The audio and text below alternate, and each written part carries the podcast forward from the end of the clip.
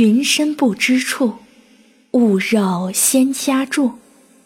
玉兔琴笛听，驴伴双人路。午后时分，如此景致日日都在上演。南湛，这么久以来，你似乎只为我做了一首曲子吧？嗯，嗯嗯，是什么意思啊？一首曲子。难道你要让我每日重复听这一首《望仙》啊？听腻了？没有，没有的事，很好听。嘿嘿。那也不能总听一首啊。好，换一首。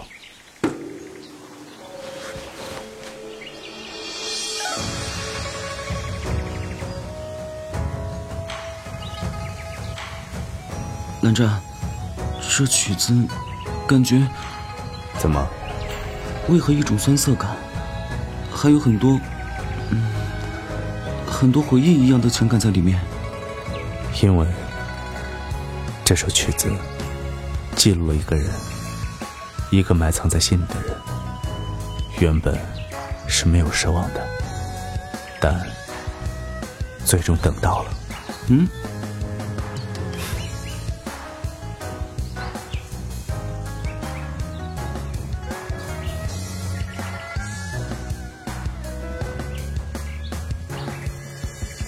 有匪君子，如切如磋。如琢如磨，儿时等一扇不会开的门，长大后等一个不会归的人。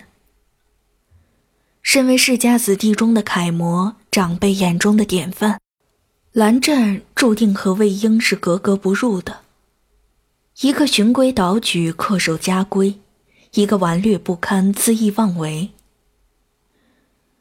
是从什么时候开始？蓝湛多了这一份不可言说的心思，恐怕他自己也不知道。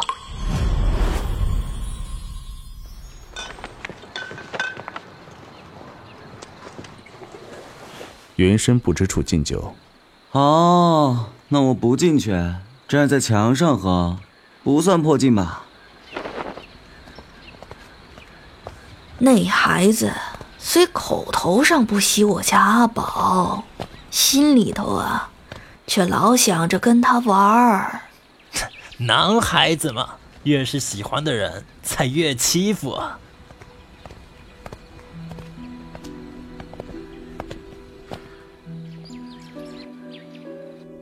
想起当年那一群世家少年聚集在姑苏求学时，总是呼朋唤友，一群人翻墙翘课、喝酒打架的魏婴。和只会被魏婴激怒的蓝湛，是不是蓝湛也有一丝丝羡慕，总是陪伴在魏婴身边的江城？是不是也希望那个和魏婴勾肩搭背、打打闹闹、互相吐槽的少年是自己？同窗相伴不过短短三月，却在蓝湛心里埋下了一个不可言说的秘密。再相逢，便是百家清谈会。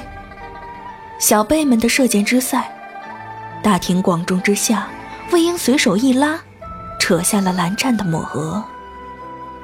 那时候的魏婴还不知道蓝家抹额的真正含义。蓝湛怒不可遏，拂袖退赛。想来能把蓝湛这种雅正端庄的公子气到发抖，不得不说。魏婴的本事真的挺大，也恐怕，恰恰是魏婴这无心的一扯，让蓝湛认真的思考了一个问题：命定之人，魏婴。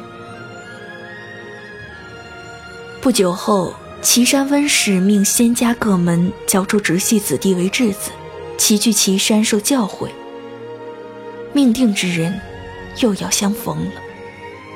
此时的蓝湛，恰逢姑苏蓝氏被温家下手，云深不知处一夜烧毁，父亲生死未卜，兄长不知所踪，自己身负重伤。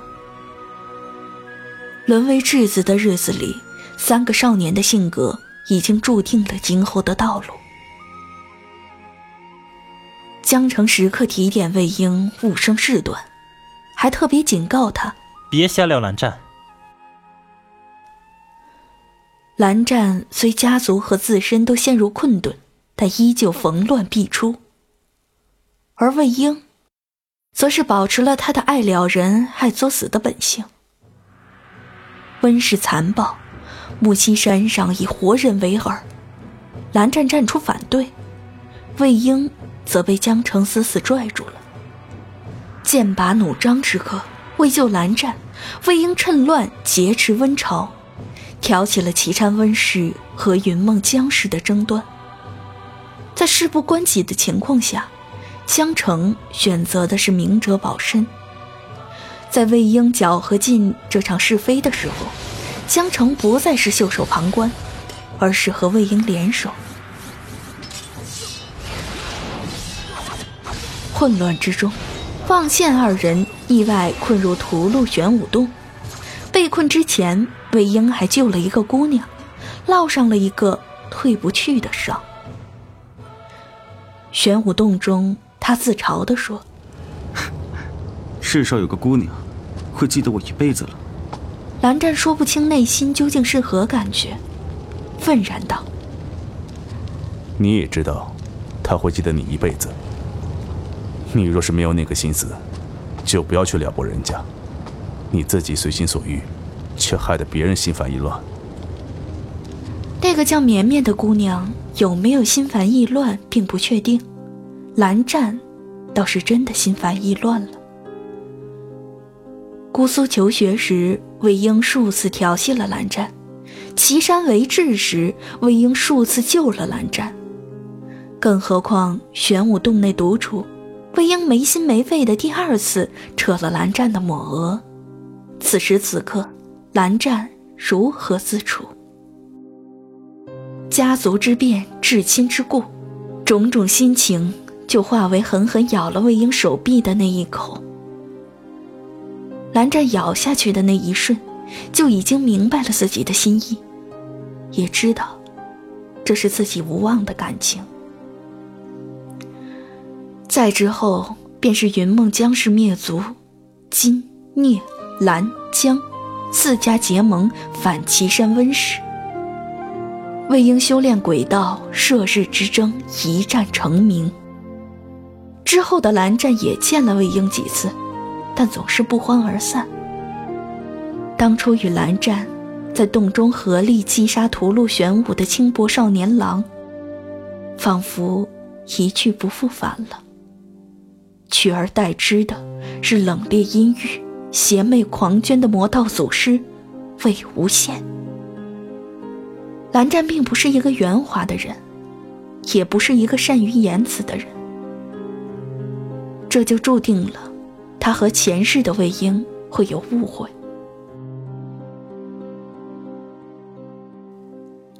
兄长，我想带一人回云深不知处，带回去，藏起来。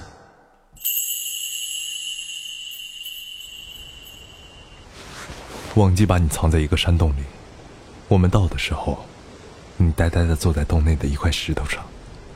忘记握着你的手，正在给你输送灵力，低声不知在问你什么。自始至终，你对他重复的都是同一个字：滚。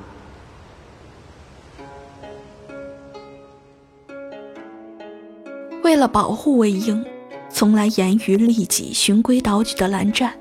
打伤了家族三十三位长辈，义无反顾地站到了所谓正道的对立面。三十三道谢变，只因爱了不该爱的人。然而，前世的魏婴终究和蓝湛错过了。当蓝湛伐壁出关时，已经是四大家族围剿乱葬岗，夷陵老祖被他师弟江城大义灭亲。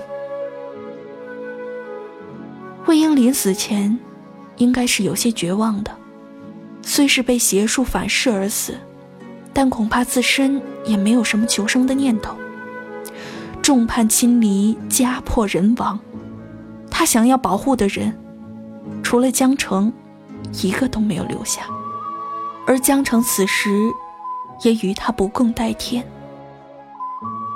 谢喜不夜天成后数日，彻夜魔怔的魏婴不知道蓝湛曾经义无反顾地站到他身边，更不会知道，并不是世间所有的人都弃了他。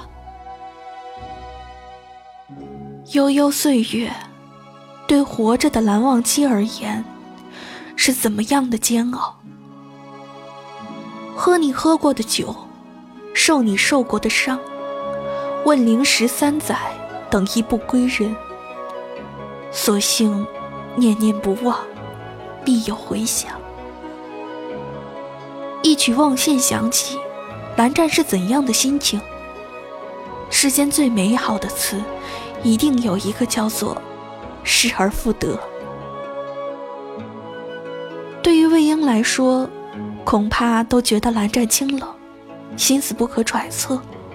仿佛他俩真的如自己口中一般，前世和蓝湛不熟，关系不算好。魏婴小时候还不解，姑苏蓝氏的先祖为遇一人而入红尘，人去我亦去，此身不留尘。这样重情的仙人，为什么会养出蓝忘机这种一本正经的小古板？却不知蓝家的深情一直是遗传的。也许对于兄长来讲，他也不可揣测蓝湛面对复活后的魏婴是怎么样的心理路程，也无法想象内心的欣喜若狂到表面的波澜不惊究竟思量了多少。明明昔日在不夜天城对着他诉过真心，得到的答案却始终重复的一个字：滚。蓝湛必然觉得。自己在十三年前就被魏婴拒绝了，更不用说复活后的魏婴对他依旧若无其事、百无禁忌，仿佛从来不曾听过他的告白，仿佛从来便是这一副游戏人间的模样。那个昔日遇到漂亮姑娘叫绵绵，就说自己名字叫远道。只为了用绵绵似远道来调侃人家的浪荡公子，也许对自己也是同样的心态吧。既然如此，如你所愿，只要回来就好。若是这真心困扰了你，那我便收藏起来。除了无底线的包容和迁就，蓝湛再也不透露出半点对魏婴的心思。以至于魏婴后来都被蓝湛纵容的无法无天了，还在思考的问题是：蓝忘机对我是很好，但这个好，究竟是不是我想的那样？如果前世对你真的冷清，那么重遇后的我们，我只想用蜜糖将你封存。魏婴想要有人陪喝酒，明知道自己一杯倒，却二话不说的来陪他。素来清淡饮食的蓝湛，动不动就点一桌子的重口味，只是因为魏婴喜好重辣，不在乎世俗眼光，执意把装疯卖傻、素有断袖恶名的莫玄羽带回姑苏。金陵台上，魏婴身份暴露，蓝湛毫不犹豫随他而去，和十三年前不夜天成一样，弃自身及家族清誉而不顾。韩光君，我想做一件事，你陪不陪我？陪。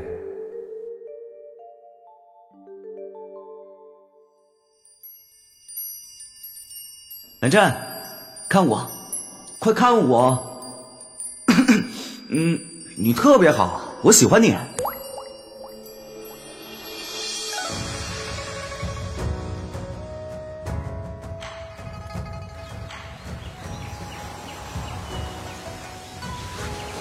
嗯，这曲子真的很好听。是，因为这首曲子装载了一个人成长的故事和失而复得的幸福。是不是为我做的曲子？